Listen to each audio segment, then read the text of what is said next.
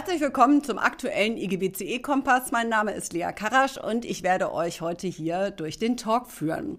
Wir haben heute das Thema Deutschland in der Demografiefalle, die zwiespältige Zukunft des Arbeitsmarktes.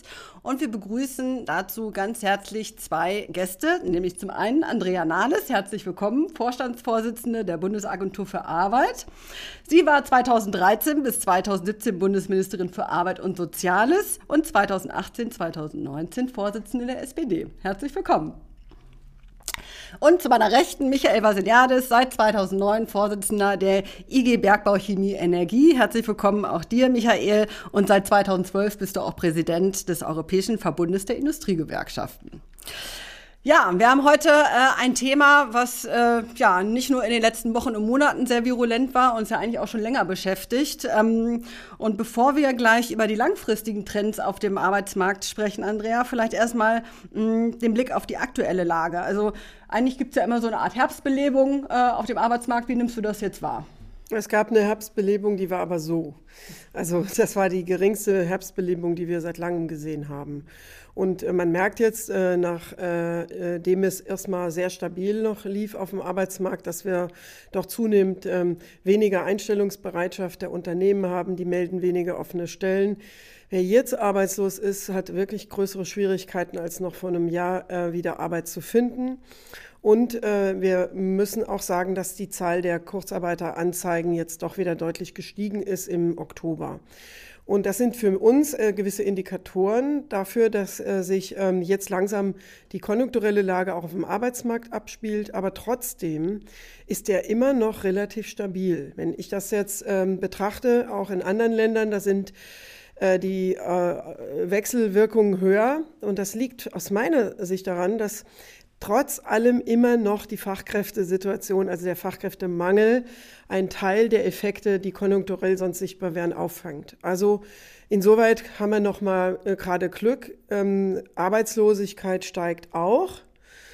Ähm, und äh, das äh, ist äh, irgendwie schon äh, besorgniserregend, ähm, denn tatsächlich ähm, wäre ja bei 1,5 Millionen offenen Stellen, könnte man jetzt sagen, hm, äh, wo, warum kriegen wir das nicht zusammen?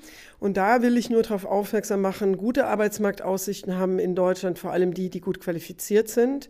Wenn äh, wir fünf offene Stellen haben, werden vier Fachkräfte gesucht und einmal eine Helferstelle. Und wenn wir aber die Arbeitslosengruppe angucken, ist genau umgekehrt vom Verhältnis. Wir haben mehr Leute, die keine gute Qualifikation haben.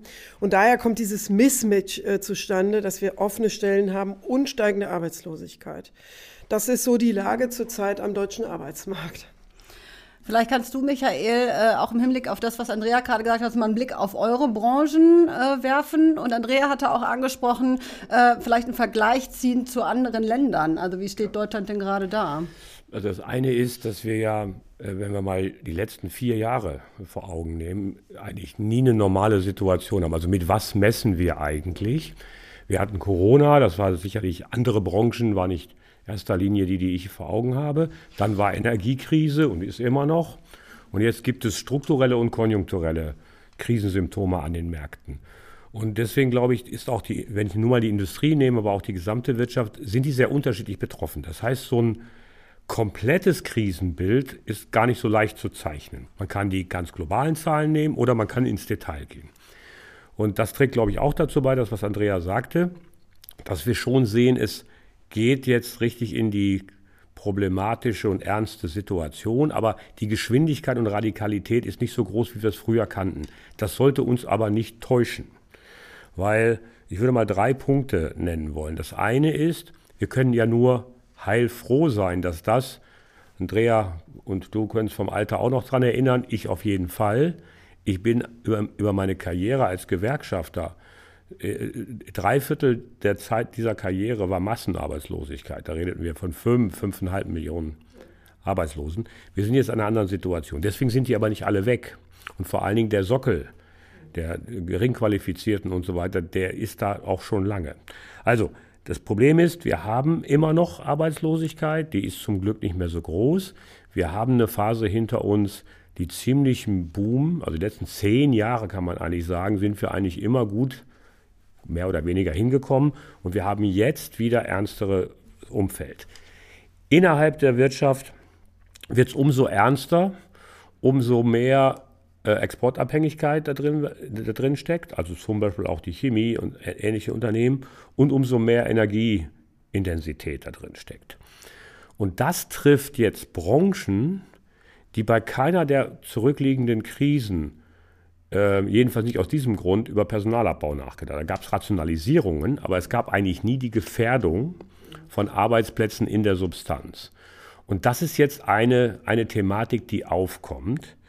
Das ist in anderen Ländern Europas viel radikaler gelaufen. Also die Stabilität, die wir haben, liegt auch daran, dass wir die ein oder andere Krise, ich sag mal, zu Lasten der anderen äh, zur Stärkung oder es hat zur Stärkung geführt. Ich will noch nicht mal sagen, dass es absichtlich gemacht worden ist, aber die anderen waren halt schwächer und dann haben die Krisen dazu geführt, dass wir noch stärker wurden.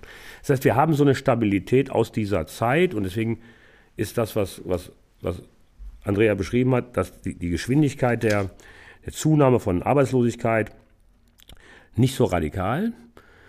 Und das Zweite, was wirkt, ist, dass auch das Management ein bisschen vorsichtiger ist, weil der Fachkräftemangel ist so spürbar geworden. Der ist ja nicht neu, aber ist spürbar geworden. Deswegen, in Deutschland ist es immer noch stabiler als in anderen Ländern, aber für die Segmente, die uns eigentlich in den letzten 15, 20 Jahren immer stark gemacht haben, wir sind ja Exportweltmeister gewesen, fanden wir alle total klasse, hat auch eine Menge Sachen finanziert in Deutschland. Und gerade das kommt jetzt unter Druck. Und nach vorne hin müssen wir uns was einfallen lassen, dass es da nicht zu, zu, zu Brüchen und zu Problemen kommt. Weil du es gerade angesprochen hast, äh, nach vorne sehen und du gerade angesprochen hast, dass es ja schon Rationalisierungstendenzen gab. Wie sieht es denn aus im kommenden Jahr mit neuen Arbeitsplätzen, insbesondere im Bereich der Industrie? Hast du da eine Einschätzung, wie sich das entwickeln wird? Also es gibt einen Trend, der ist länger, der matcht das, was auch was, was, was bereits angesprochen worden ist. Bei den Top-Qualifizierten gibt es immer einen Arbeitsmarkt. Also die suchen Mathematiker, die suchen IT-Leute, die suchen ähm, da würde ich mal sagen, da passiert auch was. Das, was du meinst, ist ja, wachsen wir. Genau. Und das kann ich nicht erkennen, sondern äh, da, die erste Stufe von wirtschaftlichen Schwierigkeiten, Standortschwierigkeiten, ist ja Investitionszurückhaltung oder Investitionsverlagerung. Und die ist eigentlich schon seit einigen Jahren zu erkennen. Wir haben in Deutschland in der Industrie fast zehn Jahre wenn wir von Investitionen sprechen, fast ausschließlich Ersatzinvestitionen. Das ist im Prinzip das Aufrechterhalten der Anlagen und der Betriebsstätten, die wir haben, mit wenigen Ausnahmen. Ähm, die, die anderen Investitionen werden woanders getätigt oder werden gar nicht getätigt. Und das kommt jetzt nochmal unter Druck. Also ich sehe nach vorne im Moment für 24 in der Industrie, also in der Industrie, die ich vor Augen habe, kein Wachstum der Beschäftigung. Andrea, vielleicht auch deine Einschätzung dazu? Also wie Beschäftigung wächst in Deutschland immer noch. Ähm, äh, das ist erstaunlich. Wir haben 218.000 Beschäftigte mehr als im letzten Jahr. Die sind übrigens äh, interessanterweise zu 100 Prozent äh, von Leuten ohne deutschen Pass. Ähm, und das zweite Phänomen, was wir sehen, dass dieses, diese Zahl des Beschäftigungsaufwuchses aber jeden Monat sinkt. Also die Zahlen gehen jetzt faktisch seit einem halben Jahr kontinuierlich runter. Wir machen immer den Vergleich, wie viel mehr an Beschäftigung haben wir im Vergleich zum letzten Jahr.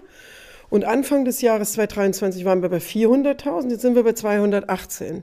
Also es sinkt.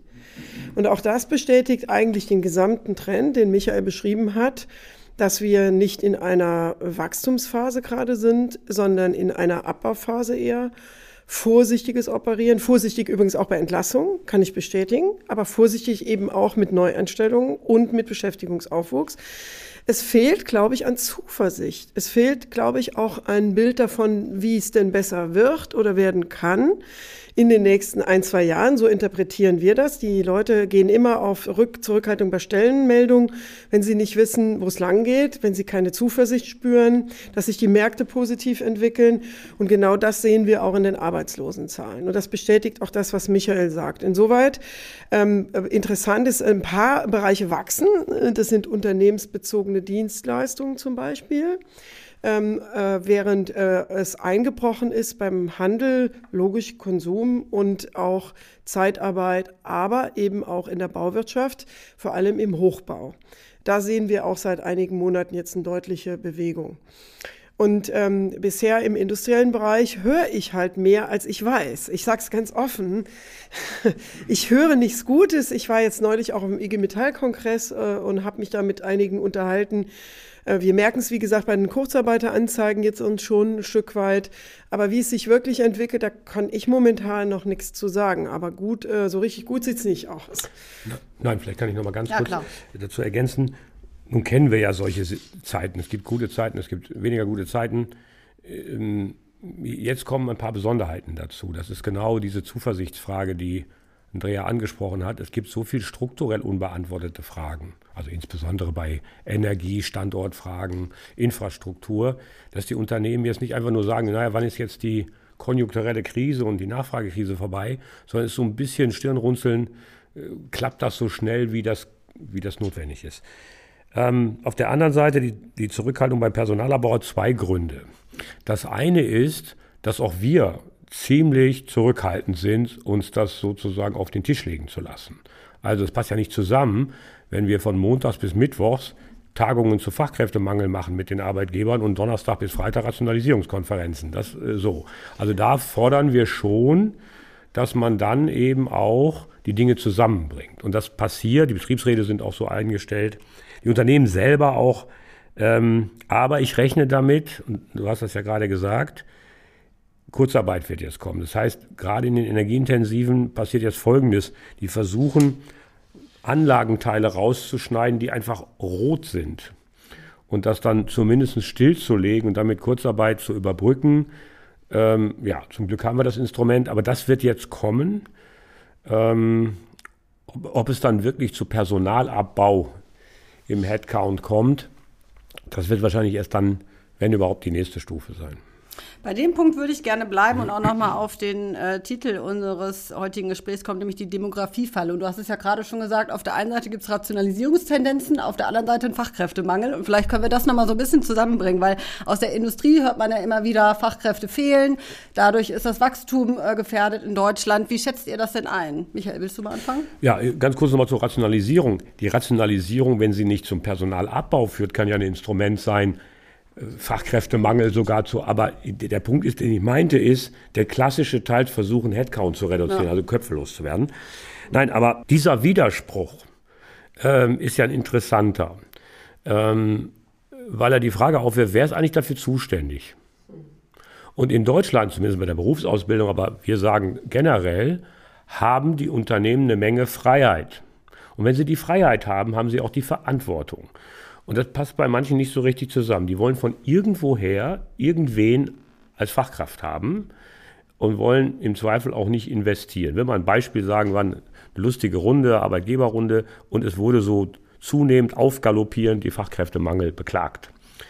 Äh, fließend ging das über in die Personifizierung von irgendwelchen jungen Leuten, die zu faul seien, überhaupt noch. Und dann wollten sie auch noch keine Schicht machen und dann wollten sie auch nicht, die kamen vom Ende der Welt in Deutschland, irgendwo jenseits der urbanen Zentren.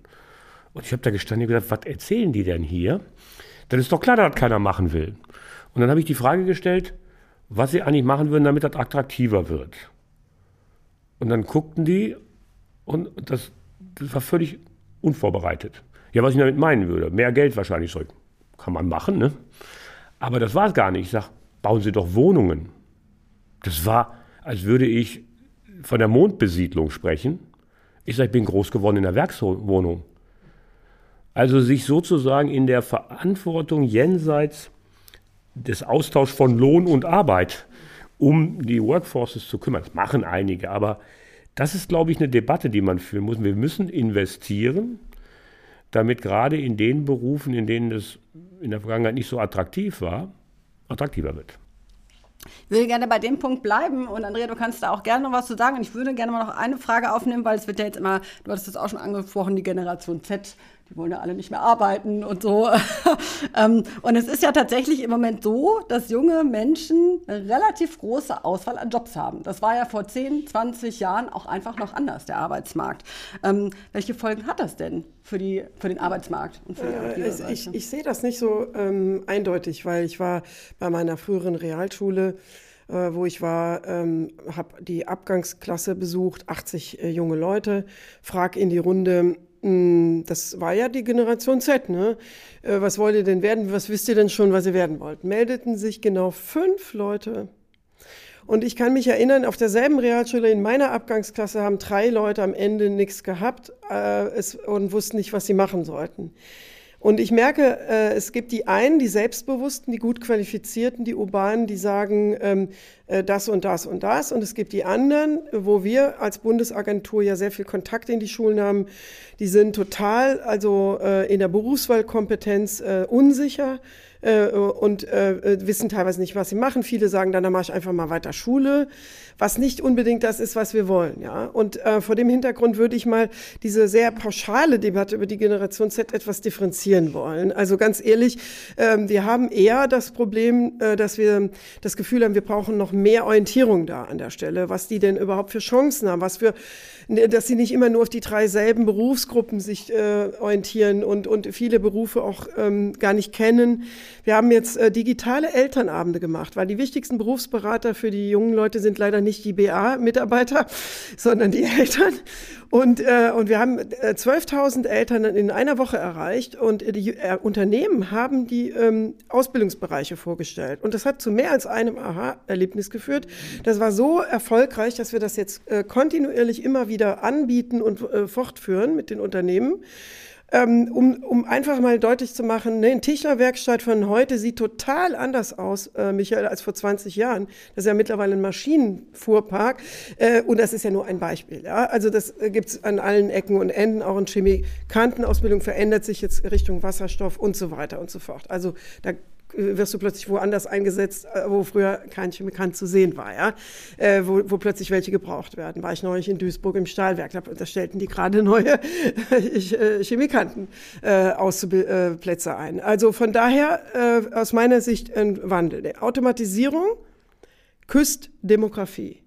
Das kann man nicht in allen Ländern der Welt sagen. Aber in Deutschland und in Japan schon. ähm, denn wenn man ehrlich ist, ähm, wir werden, ich mache es mal am Beispiel der Bundesagentur, wir werden bis 2032 40.000 Menschen in äh, Altersabgang verlieren. Und wir glauben nicht, auch mit unserem Gehaltsgefüge, dass wir die alle rekrutiert bekommen. Ich kann also jetzt sagen, ich rufe eine Dekade der Automatisierung aus, habe ich gemacht, und kann das Versprechen hinzufügen. Deswegen verliert niemand in der Bundesagentur seinen Job. Und wenn man das beides zusammen sagen kann, und das kann man bestimmt an vielen Orten in Deutschland, dann hast du auch eine ganz andere Debatte. Und das heißt, äh, wir sind auch jetzt in eine Human-Friendly Automation Initiative ähm, reingegangen und haben die mitbegründet mit der Rentenversicherung, aber da sind auch Audi und andere dabei. Die, äh, wir sagen, wir müssen die Leute mitnehmen in der Transformation. Wir geben eine Jobgarantie, aber nicht eine Garantie, dass nichts sich ändert. Das können wir nicht. Und deswegen ist für mich diese Automatisierungsfrage vielleicht sogar ein Stellhebel, um das Demografieproblem in Deutschland zu heben. Ich sehe es eher äh, auch von der Seite aus und nicht negativ geframed. Das ist aber nicht der einzige Hebel. Nochmal, wir verlieren zu viele junge Leute. Äh, wir haben äh, in der Altersgruppe von 25 bis 34 1,9 Millionen Menschen ohne Berufsabschluss. Das geht nicht. Und äh, das äh, heißt also, wir, wir müssen die inländischen Potenziale aus meiner Sicht näher angucken. Frauen arbeiten, Gott sei Dank. Wir sind Platz fünf in Europa. Waren wir mal Schlusslicht. Aber die äh, Anzahl der äh, geleisteten Arbeitsstunden, da sind wir nur Platz 15, weil wir sehr viel Teilzeit machen, weil die Betreuungsfragen nicht geklärt sind. Also inländisches Potenzial, aber plus Automatisierung halte ich für eine äh, Strategie. Und dann kommt am Ende auch natürlich noch eine Zuwanderungsnotwendigkeit dazu. Aber ich bewusst nenne ich die nicht, nicht zuerst, weil es ist genau wie du sagst, man muss dem jetzt bitte nicht ausweichen. Es gibt auch noch andere Felder. Und mit der Zuwanderung ist es auch so, wir hatten 1,14 Millionen Menschen, die sind zugewandert im letzten Jahr. Es sind aber auch 750.000 wieder ausgewandert. Die Gruppe der Zuwanderer ist mittlerweile so interessant, die verändert sich auch. Das sind auch Leute, die gehen reihum, in die, diese gehen auch in unterschiedliche Länder, die, die, die bleiben nicht automatisch hier, zumal wenn wir denen noch den Familiennachzug nicht ermöglichen und andere Hürden, wie zum Beispiel die Anerkennung von Berufsabschlüssen nicht geregelt kriegen. Also von daher denke ich auch dieses, dieses äh, die kommen ja alle zu uns und, und dann bleiben sie auch, das ist ja auch eine Fehlwahrnehmung. Deswegen ist dieses inländische Potenzial und auch die Automatisierung für mich ein wichtiger Punkt zur Ergänzung einer Fachkräftestrategie, ähm, wie sie leider in Deutschland so in der Breite nicht genug geführt wird, sondern es wird alles einfach nur verkürzt immer auf die Zuwanderung aus Drittstaaten. Das ist aber nicht für mich eine Fachkräftestrategie, ne, um das dort deutlich zu sagen. Ja. Das eine, was ich vorhin angesprochen habe, Attraktivität der Arbeitsbedingungen, des Arbeitsumfelds, also auch Arbeitgeber müssen sich neu aufstellen und wieder darüber nachdenken, was früher normal war. Man bindet seine Beschäftigten, habe ich ja schon angesprochen. Das zweite will ich auch nochmal aufgreifen und auch als Gewerkschaftsvorsitzender sehr klar dazu etwas sagen. Warum habe ich wirklich ein offenes, einen offenen Blick auf Technologieeinsatz, Digitalisierung und an dem, in dem Feld Rationalisierung? Das klingt ja seltsam. Das ist aber gar nicht so. Die längste Nachkriegszeit, oder der, der längste Zeitraum in der Nachkriegszeit, so ist richtig, waren die Gewerkschaften Rationalisierungstreiber. Bis Anfang der 70er Jahre war die Rationalisierung Humanisierung. Es war Arbeitserleichterung. Warum ging das? Weil das Arbeitskräftevolumen oder beziehungsweise die Arbeitsplatzbedarfe so groß war, dass das überhaupt kein Problem war. Mein Vater war Schichtarbeiter. Der kriegte dann eine Absackanlage und musste die Säcke nicht mehr tragen. Und es war kein Problem, weil sie insgesamt zu wenige waren. Dann hatten wir eine 25-, 30-jährige Phase dramatischer Massenarbeitslosigkeit, da war die, jede Rationalisierung eine Bedrohung. Wir kommen aber eigentlich wieder zurück, wenn wir Technologiegestaltung machen. Das muss natürlich Technologieeinsatz sein, der auch wirklich was bewirkt, das meintest du ja. Aber grundsätzlich will ich hier nochmal erklären, das ist ja wichtig, dass auch so eine Organisation und so eine Gesellschaft das diskutiert. Jetzt sind wir in einer Situation, wo guter Technologieeinsatz, da muss man Datenschutz, da muss man alles machen. Aber guter Technologieeinsatz hilft uns dabei, Arbeitsplätze, äh, Arbeitskräftebedarf, aber auch Arbeitsqualität und möglicherweise auch ja, neue Formen guter Arbeit zu schaffen. Das muss gestaltet werden, das kommt nicht von alleine. Wenn das, wenn das nur Google macht, dann wird es nicht gut. So, ja, ja, meine ich ja. ja ich will es nur mal sagen. Aber wenn man das gut macht, da kommen wir eigentlich her von Technologiegestaltung, vom Einsatz der Technik für den Menschen, Arbeitserleichterung und so weiter. Also ich hätte ein großes äh, Interesse und äh, Offenheit, das unter dem Gesichtspunkt auch zu diskutieren. Und nicht nur numerisch nachher. Ach du Gott, oh Gott, uns fehlen die Leute, jetzt müssen wir irgendwie einen Roboter anschauen. Kann man alles machen, aber das ist ja nicht intelligent. Das ist einfach nur eine Lösung, die man dann im Zweifel auf den Weg bringt. Und dann wären wir, da kommen wir ja sicherlich nochmal zu, was sind denn sonst noch die Felder, in denen vielleicht jetzt die Gelegenheit und die Chance wäre, uralte Probleme der Gesellschaft mal aufzugreifen. Wir lassen immer noch die Hälfte der äh, Gesellschaft nicht mitarbeiten richtig, auch wenn wir uns auf den Weg gemacht haben, weil wir keine Familienkontexte äh, äh darstellen können. Wir haben kein geordnetes Verhältnis. Wen wollen wir eigentlich zuziehen lassen? Warum, wieso, wohin? Wir haben über einen ganz, ganz langen Zeitraum ja, akzeptiert, laufen lassen, dass wir eine Menge junger Leute, mittlerweile sind die noch nicht mehr alle jung, ohne Qualifizierung eigentlich im, im, im, im, im Transfersystem haben. Ja, die können auch mit 35 noch was lernen. Also ich meine einfach mal umzudenken und nicht zu sagen, das ist hier ein Durchlaufthema. All diese Dinge müssen wir, glaube ich, jetzt viel ernster diskutieren. Ich würde gerne, bevor wir gleich zu dem Thema äh, qualifizierte Zuwanderung und vielleicht auch Geflüchtete kommen, noch mal einen Punkt aufgreifen, den Andrea genannt hatte, nämlich das Thema Berufsorientierung und Übergangssystem. Ja. Äh, weil da haben wir ja wieder so eine ganz schräge Situation, dass wir ganz viele junge Leute haben, die keinen Ausbildungsplatz haben, die keinen, noch niemanden Schulabschluss haben zum Teil. Aber es gibt auch ganz viele Betriebe und Unternehmen, die händeringend Auszubildende suchen. Ja. Also wie kann man denn dem ja. Problem Herr werden? Also wir haben natürlich auch das gehört in diesen Zeitraum, wo wir, äh, wo wir diese Massenarbeitslosigkeit haben. Die Unternehmen haben dort extrem anspruchsvolle Auswahlsysteme geschaffen. Wir haben selektiert, selektiert, selektiert, weil genug da war an Bewerberpotenzial. Ganze Generationen von HR-Manager können nur das. Ich werfe Ihnen das nicht persönlich vor, aber das ist sozusagen fast ein Studiengang, war Selektion und Personalabbau. Das zu switchen ist nicht mit einer Rede getan, sondern da müssen IT-Systeme, da muss eine Kultur, da muss ein Mindset hin, zu fördern. Ich will mal ein Beispiel sagen. Wir haben seit 1979 einen Tarifvertrag, der hat das übrigens auch reflektiert. Der heißt Tarifvertrag für Jugendliche ohne Hauptschulabschluss und später und Geflüchtete. Und dann haben wir quasi einen Sonderraum geschaffen. Das ist eine einjährige Vorbereitungsmaßnahme, aber am Ausbildungsplatz. Es hat eigentlich Ausbildungsqualität, hat nur pädagogische, sozialpädagogische also Ergänzungen. Und die, die vorher durch alle Filter gefallen sind, also nicht ausbildungsfähig, davon 76 Prozent kommen danach in eine Ausbildung und davon ist Zufall, 75 Prozent schaffen die. Ein Jahr Investment, 76, 75 Erfolg. Das waren aber immer so Vorzeigemodelle. Soll heißen, wir müssen auch die Unternehmen darin befähigen, bestärken, zu sagen, Leute, ihr könnt nicht einfach selektieren und sagen, da haben wir keine. In manchen Berufen ist es allerdings so, da hat sich gar keiner beworben. Also das meine ich jetzt nicht. Ich will das jetzt nicht irgendwie verniedlichen, man muss nur was tun. Aber wir müssen uns auch ein bisschen mehr Mühe geben und den Mindset ändern. Also das finde ich richtig gut und auch sehr gut hergeleitet. Da freue ich mich drüber, über diese äh, Aussage von Michael. Denn wir beobachten das auch. Ich appelliere im Grunde aber auch in zwei Richtungen.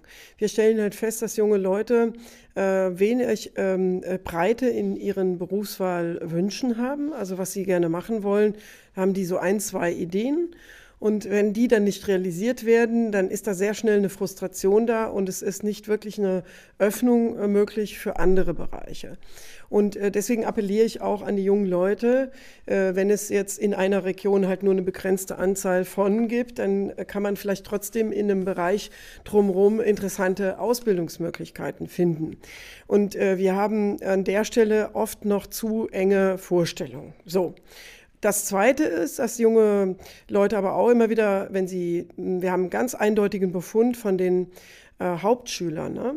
60 Prozent der ausgeschriebenen äh, Ausbildungsstellen sind für die überhaupt nur noch erreichbar. Es steht schon in der Stellenbeschreibung drin, äh, mindestens äh, Realschulabschluss. Also äh, haben wir mal ausgewertet, äh, fallen 40 Prozent der Ausbildungsstellen für die Hauptschule schon mal von vornherein weg.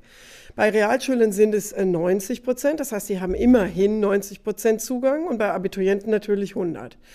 Das ist auch nicht in Ordnung. Daran kann man das eben auch nochmal belegen, was, was du sagst, dass hier doch zu stark, ähm, warum sollte nicht auch eine Hauptschule, vielleicht hat er auch mehr Unterstützungsbedarf. Und das ist mein letzter Punkt wir von der Arbeitsagentur können dann auch Arbeitgeber entlasten. Viele wissen das gar nicht. Wir haben mit EQ, das ist diese Einstiegsqualifizierung, da übernehmen wir die Kosten. Wir haben die Möglichkeit, auch eine assistierte Ausbildung zu machen, wo wir die dann auch in der Berufsschule begleiten, Nachhilfe organisieren, einfach begleiten, damit es klappt. Wenn zum Beispiel ein kleineres Unternehmen vielleicht nicht diese Kapazität auch hat, ja, sagen wir, okay, assistierte Ausbildung, kommen Sie zur BA, wir helfen. Also das finde ich äh, wichtig, nochmal zu sagen, ähm, aber es ist in beide Richtungen so ein Mismatch, ja. Und äh, wir hatten in diesem Jahr wirklich ein größeres Mismatch-Problem als in den Jahren davor. Also das Problem wächst eher und es wird nicht kleiner. Und das äh, insoweit äh, vielen Dank äh, auch nochmal für die klare Aussage an der Stelle. Ich würde gerne nochmal jetzt auf das Thema ähm, Integration in den Arbeitsmarkt äh, von Zugewanderten, aber auch von Geflüchteten kommen, weil da haben wir ja auch eigentlich wieder so eine Spreizung. Also zum einen äh, ist ja schon lange das Ansinnen, dass qualifizierte Zuwanderung einfach vielleicht auch ein bisschen vereinfacht wird, gerade in bestimmten Branchen. Jetzt haben wir aber auch äh, die Situation, dass eben ganz viele Geflüchtete ähm, nach Deutschland kommen und ja im besten Fall auch schnell in den Arbeitsmarkt integriert werden. Da haben ja das BA und das BMAS äh, das Programm Job Turbo äh, aufgesetzt. Vielleicht kannst du dazu mal was sagen und auch sagen, in welchem Verhältnis eigentlich die Integration der Geflüchteten und der anderen Zugewanderten steht? Ja, das sind große Fragen.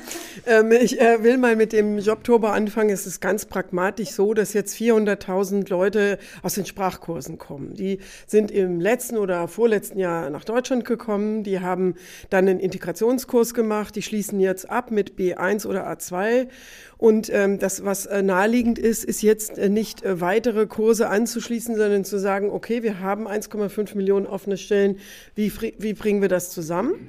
Die Ukrainerinnen und Ukrainer, auch wenn es Frauen sind, haben eigentlich im März 22 oder Februar 22 noch alle gearbeitet.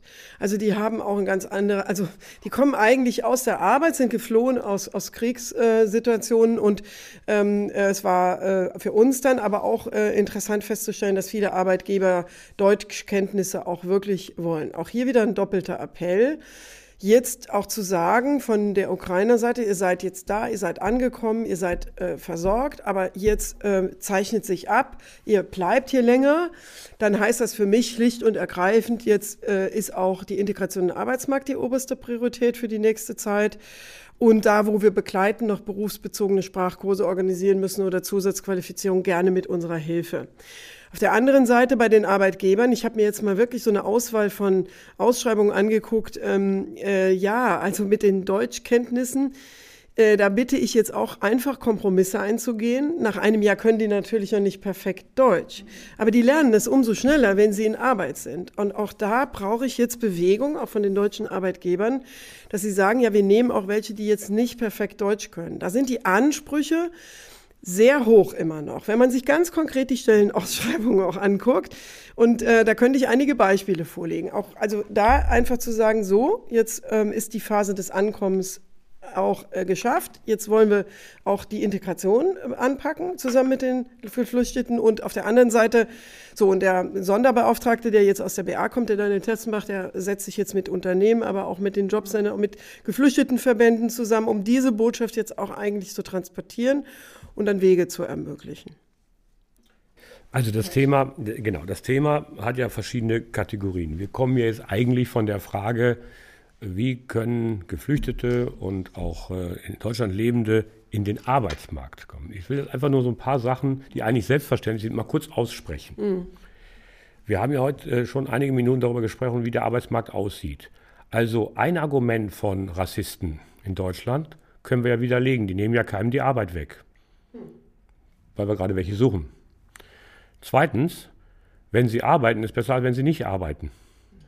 Das klingt jetzt profan, aber können wir ja, ja mal aussprechen, ja. weil da werden ja Bilder gebaut, ja, die so. Also wir reden jetzt über die, die arbeiten wollen, die arbeiten können, die vielleicht kein Deutsch können, aber die eigentlich der Gesellschaft bei, ihrer, bei ihrem Wohlstand helfen und für sich selber natürlich auch etwas tun können. Wir reden nicht über andere Probleme. Wir reden über die Frage, ist es wünschenswert, Leute, die hier sind und die arbeiten wollen und können und jetzt, dass sie arbeiten? Ja. Das ist ja erstmal die, die wichtige Aussage. Ja. So, zweiter Punkt ist, wie hoch, das ist ja das gleiche Thema wie bei den, bei den Auszubildenden, wie hoch äh, setzt man sein Wunschlevel, wen man da gerne sozusagen modelliert haben will. Den gibt es aber gar nicht. Sondern da muss man was tun. Ich will mal eine Geschichte aus meinem Leben erzählen. Mein Vater kam 61 aus Athen und sprach kein einziges Wort Deutsch. Der konnte äh, sicherlich griechische Volksweisen singen, aber der kannte kein Deutsch der hat hier Zeit seines Lebens Steuern gezahlt, Sozialversicherung und irgendwann konnte er auch Deutsch und zwar relativ schnell, weil er gearbeitet hat. Und in den Betrieben wurde auch sich darauf gekümmert. Das ist dann manchmal nicht so ganz einfach, aber ich sag mal, der eine oder andere Deutsche redet ja auch ein Kauderwelsch, das würde ich auch nicht sagen. Das würde jetzt, äh, würde jetzt für Literaturpreis äh, so. Also ich sage mal, wenn man das ein bisschen pragmatisch sieht, dann klappt das schon. Also jetzt mal ein bisschen runterkommen von den ganzen super duper hohen Level und sagen, wir wollen das, wir unternehmen was dafür und dann müssen wir natürlich auch mitmachen alle und dann kann das was werden. Also viel, viel pragmatischer. Und wir haben eigentlich eine Erfahrung damit. Und wir, manchmal stellen wir uns auch selber ein Bein. Und da sind die Arbeitgeber auch gefordert. Wie gesagt, die, die wollen alles gleichzeitig haben, ist aber nicht. Der Markt hat sich geändert, um in ihrer Sprache zu bleiben. Knappheit herrscht. Also muss man das tun. Und äh, darüber können wir vielleicht auch noch mal gleich noch mal reden. Was heißt eigentlich Knappheit von Arbeit für so eine Gesellschaft? Das passt tatsächlich ganz gut, weil wir haben uns ja jetzt die jungen Leute so ein bisschen angeguckt und die zugewandert und ich würde gerne auch noch mal den Fokus auf die Gruppe der älteren Beschäftigten legen, weil es gibt ja jetzt auch schon wieder ÖkonomInnen, die dann fordern, ja, man könnte ja das Renteneintrittsalter vielleicht noch mal äh, äh wieder heben, damit die Leute länger arbeiten. Ähm, und vielleicht könnt ihr dazu mal eine Einschätzung geben. Also wie ihr das seht und vor allen Dingen eben auch, wie du gesagt hast, äh, Knappheit der Arbeit. Also ist dafür sozusagen wirklich ein längeres Arbeiten notwendig. Ja, also sagen wir mal so, äh, die Leute arbeiten länger, wenn wir das vergleichen. Wir sind äh, sehr viele Frühverrentungsmöglichkeiten. Die 58er-Regelung wurde jetzt im Rahmen des Bürgergeldes als letzte Sache abgeschafft. Äh, wir sind da ja schon seit längerem einfach auf einem anderen Kurs. Ja? Und tatsächlich ist das Renteneintrittsalter jetzt bei 64,4. Ähm, das heißt, wir ähm, können wirklich sagen, dass sich das seit 2015 Prozent kontinuierlich nach oben entwickelt. Ununterbrochen übrigens. Es wird ja da immer gerne die Rente 63, auch gerne mit meinem Namen verbunden. Äh, ich spreche auch hier offen an. Äh, da habe ich überhaupt nichts äh, zurückzunehmen. Ich, ich sage, trotz allem ist die Erwerbs, das Erwerbsalter gestiegen. Ja. Und äh, das Zweite ist, ähm, ich würde mal mir die sehr interessante Gruppe der freiwillig nach der Rente weiterarbeitenden angucken. Das sind nämlich genau 1,3 Millionen. Und davon sind 300.000 ähm, äh, tatsächlich auch Vollzeit. Äh, der, die große, der große Masse ist, eine Million sind äh, Teilzeit dann äh, beschäftigt. Und äh, die haben wir mal befragt. Das IAB hat mal so, so 3000 von denen rausgesucht und mal eine, mit, mit denen ins Gespräch gekommen. Was sind denn so die Gründe, warum arbeiten sie weiter? Man könnte ja vermuten, ja, vielleicht reicht die Rente nicht. Das war aber überhaupt nicht der erste Grund, sondern der erste Grund war, ja, ich habe eigentlich ähm, jetzt mal ein halbes Jahr alle Weltreisen gemacht, die ich machen wollte. Ähm, ich will so genau. das war wirklich so ein Satz, der mir so hängen geblieben ist. Aber ich will jetzt auch noch mal was Sinnvolles machen. Aber natürlich nicht mehr äh, mit der Knute 40 Stunden plus Überstunden. Klar, das schaffe ich auch nicht mehr. Ich bin auch dann irgendwo nicht mehr äh, vielleicht so fit. Und der zweite Grund war, und da habe ich auch ein Beispiel in meinem Dorf, der Herr Schröder, der ähm, tatsächlich ähm, wirklich äh, die Auszubildenden weiter betreut in seinem früheren Elektrobetrieb. Da hat nämlich keiner Zeit dafür, denen was beizubringen, ähm, weil die so viel, äh, weil die A abgesoffen ist, sind die Elektriker bei uns alle total überbe äh, überarbeitet. Und er macht das, weil er sagt, ich habe noch Wissen weiterzugeben. Ich kann ja eigentlich noch so viel Wissen weitergeben, weil ihm das auch Spaß macht an der Stelle. Und dann irgendwann abgeschlagen, unter ferner liefen ist dann Geld. Und deswegen, wenn man das aber sieht und äh, es gehen jetzt die Babyboomer in Rente ähm, und danach noch meine Generation X, die haben ja auch von der Einstellung her immer das, ähm, äh, also die haben ja einen ganz starken Arbeitsethos, den die mitbringen. Die wollen auch ein bisschen dann im Alter dann ein Stück weiter zurückschrauben. Aber das ist doch eine Gruppe, muss man da jetzt wieder Fragezeichen mit gesetzlichen Zwangsregelungen kommen oder kann man nicht viel mehr ja, an der Stelle auch andere Angebote machen, die auch funktionieren könnten, nämlich äh, eben Angebote direkt. Interessante letzte Zahl. 90 Prozent von denen arbeiten im selben Betrieb. Da ist keine Riesenfluktuation dann mehr, sondern wenn du jetzt als Arbeitgeber rechtzeitig mit denen, die bald in Rente gehen, redest und vielleicht mit denen eine Verabredung triffst, das wäre jedenfalls meine Empfehlung jetzt als Agenturchefin, dann könnte man wahrscheinlich eine Reihe von Leuten, die viel Wissen noch mitbringen, auch rekrutieren äh, für die Zeit nach ihrem Renteneintritt. Das nur mal so als äh, ein bisschen aus unserer Statistikbox und aus unserer Umfragebox, weil da ist immer viel drin, was vielleicht Ideen geben kann. Äh, ich will hier keine Vorschläge sonst machen, weil ich, wie gesagt, in der Rolle nicht mehr bin. Ja, aber ich finde, das ist schon interessant gewesen. Aber das klingt ja eher so, als hätte, hätten äh, die älteren Beschäftigten eine hohe intrinsische Motivation, weiterzuarbeiten. Aber gibt es nicht auch Beschäftigte, die vielleicht einfach sagen, nach dem Renteneintritt, ich muss noch weiterarbeiten? Also Natürlich gibt es das auch, aber ich bin ganz bei Andrea bei der Sortierung. Ich meine, dieses Land hat sich zehn Jahre Rentendebatte, die, die getriggert waren von ein paar Wissenschaftler, die später dann äh, das russische Gas abstellen wollen, also irgendwelche Marktradikalen, die die, die sozusagen mathematisch auf die Idee kamen, sozusagen ihre Probleme zu, zu lösen. Und ein bisschen in der Politik hat das auch um sich gegriffen. Der erste Teil der Rentendebatte war ja die Frage der Rentenkasse. Es war eine Finanzierungsfrage der Rentenversicherung. Jetzt reden wir ja über den Arbeitsmarkt. Also die Verlängerungsdiskussion heißt, wir haben zu wenige. Vorher war, wir hatten zu wenig Geld. Mhm. Also beliebig wird auf die Leute zugegriffen. Und zwar auch in dem Versprechen, was denn das eigentlich heißt mit ihrer Lebensplanung. Zweiter Punkt ist das, was du angesprochen hast. Woran scheiterte wirklich das Thema? An der Realität. Viele der Leute, über die wir da geredet haben, die Blue Colors, die konnten gar nicht mehr weiterarbeiten, weil sie im Prinzip krank waren oder wirklich ausgebrannt. Das ist natürlich je nach Berufsgruppe ganz unterschiedlich. Ich gab es auch vorher schon welche, die bis 80 gearbeitet haben. Ich glaube, dass sich das Ganze zurechtgeruckelt hat, so ähnlich wie Andrea das sagt. Die Leute blicken ganz flexibel darauf, sie wollen nur nicht gezwungen werden. Und was zum Beispiel ein großer Schritt war, das hat kaum einer richtig mitgekriegt. Wir hatten erst bei Corona, aber jetzt ja auf Dauer die Zuverdienstgrenzen fallen gelassen. Die können ja heute unbegrenzt dazu verdienen. Das heißt, es ist auch attraktiv gemacht worden. Wer kann, kann das, kann das machen. Also ich würde mal an der Stelle sagen, komplette Entspannung. Statt einer Rentenzugangsdebatte, die ja eigentlich eine Rentenkürzungsdebatte ist, wirklich zu sagen, lasst uns das attraktiv machen, dass Leute, die können, in dem Rahmen, wie sie können, weiterarbeiten, why not? Und den anderen, die es nicht können, aber auch dann zu helfen und uns dann zu konzentrieren auf die Dinge, die wirklich anstehen. Da bin ich jetzt zum Beispiel bei den Mid-Agern. Wer 45 ist, muss noch lernen können. Und zwar nicht als Bedrohung, sondern als, sagen wir mal, Motivation und Faszination. Also die Rentendebatte halte ich für völlig fehl am Platze. Und es ist eigentlich der, der, der absurde Vorschlag der Ratlosen, der Ideenlosen, die immer wieder auf dieselben Kram kommen. Dann sollen die, die da sind, einfach noch zehn Jahre arbeiten. Das wird nichts. Das werden die Leute auch nicht machen.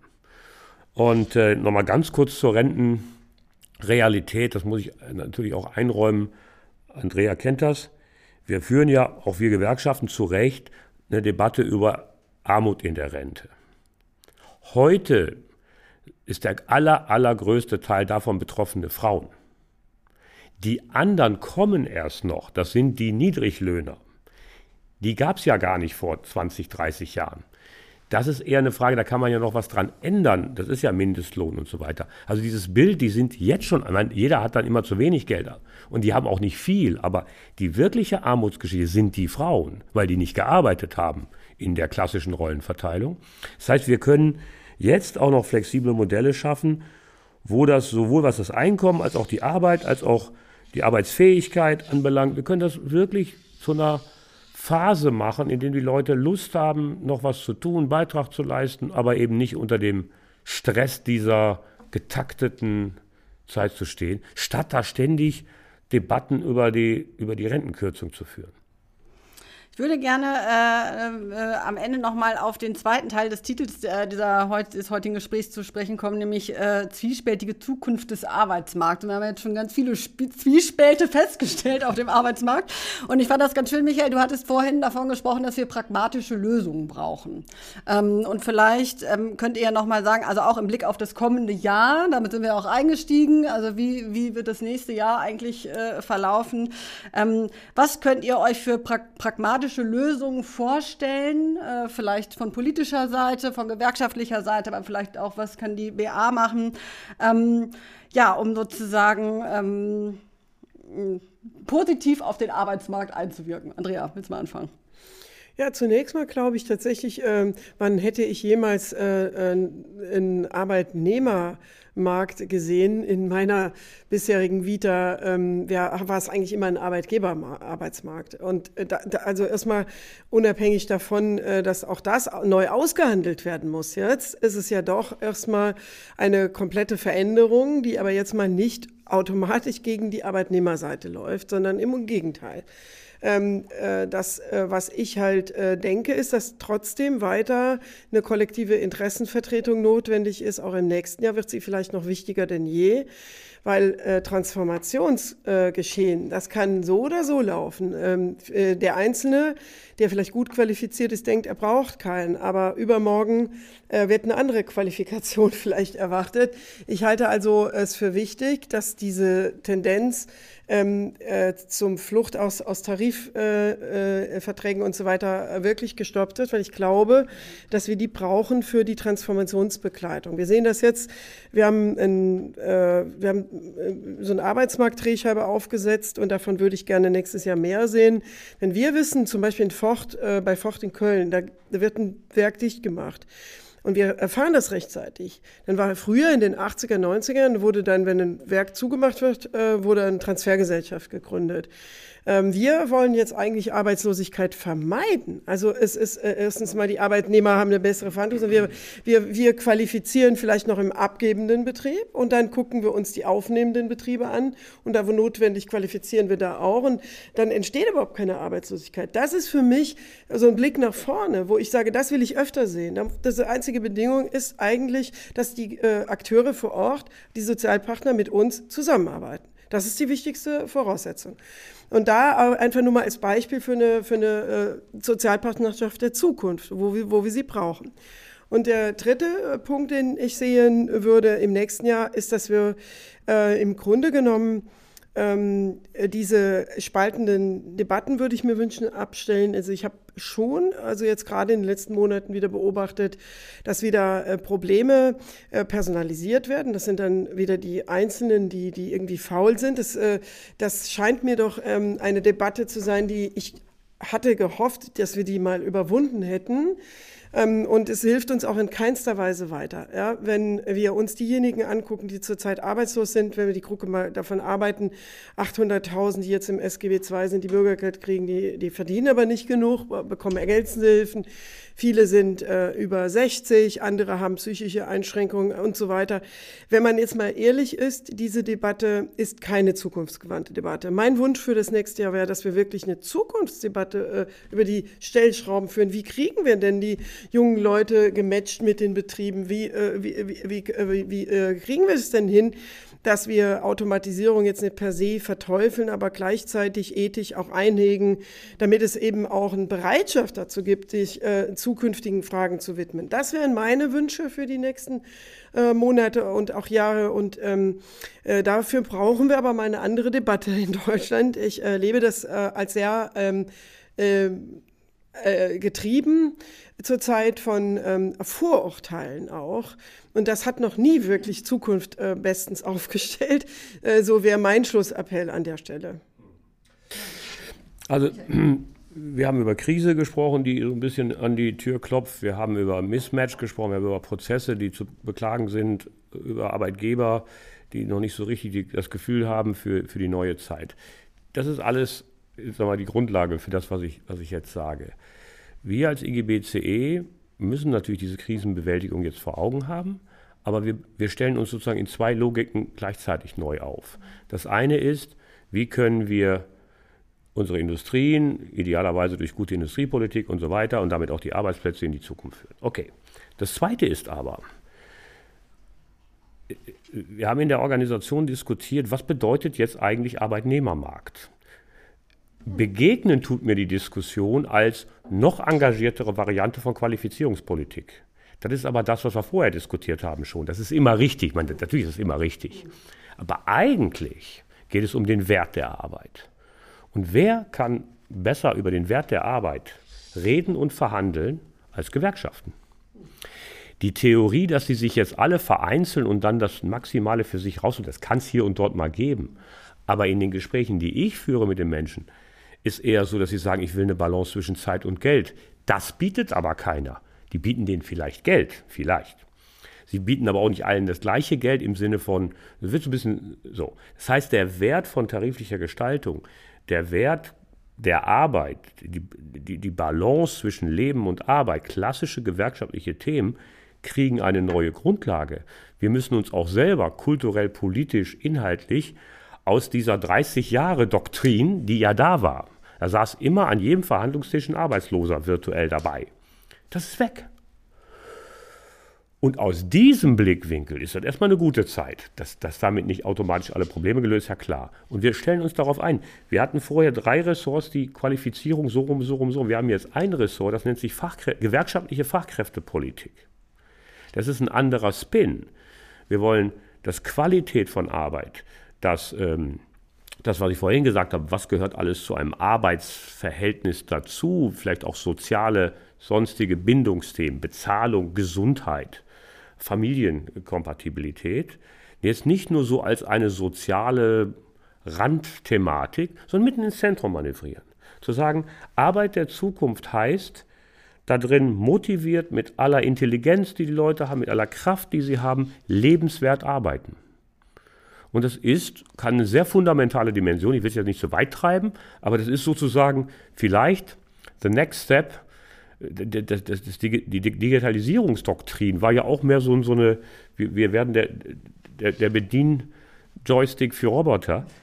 Da drin steckt mehr und das mal neu zu diskutieren, dazu müssen auch Gewerkschaften, ich habe ja nicht nur die HRler kritisiert, sondern auch wir müssen uns mal öffnen aus unseren, sagen wir mal, Kästchen, die uns 30 Jahre lang so, und wenn man das in der Politik mal diskutiert, wie kann eine Gesellschaft, die Potenzial hat, aus ihren Problemen, aber auch aus ihren Veränderungen etwas machen, das ist typisch gewerkschaftliche Thematik.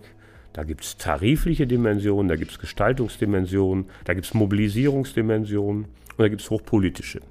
Und insofern schaue ich eigentlich an der Stelle ganz zuversichtlich auf diese neue Zeit. Ja, ganz herzlichen Dank an der Stelle für das Gespräch. Herzlichen Dank nochmal an Andrea Nahles, äh, dass du heute unser Gast warst. Ganz herzlichen Dank an dich, Michael.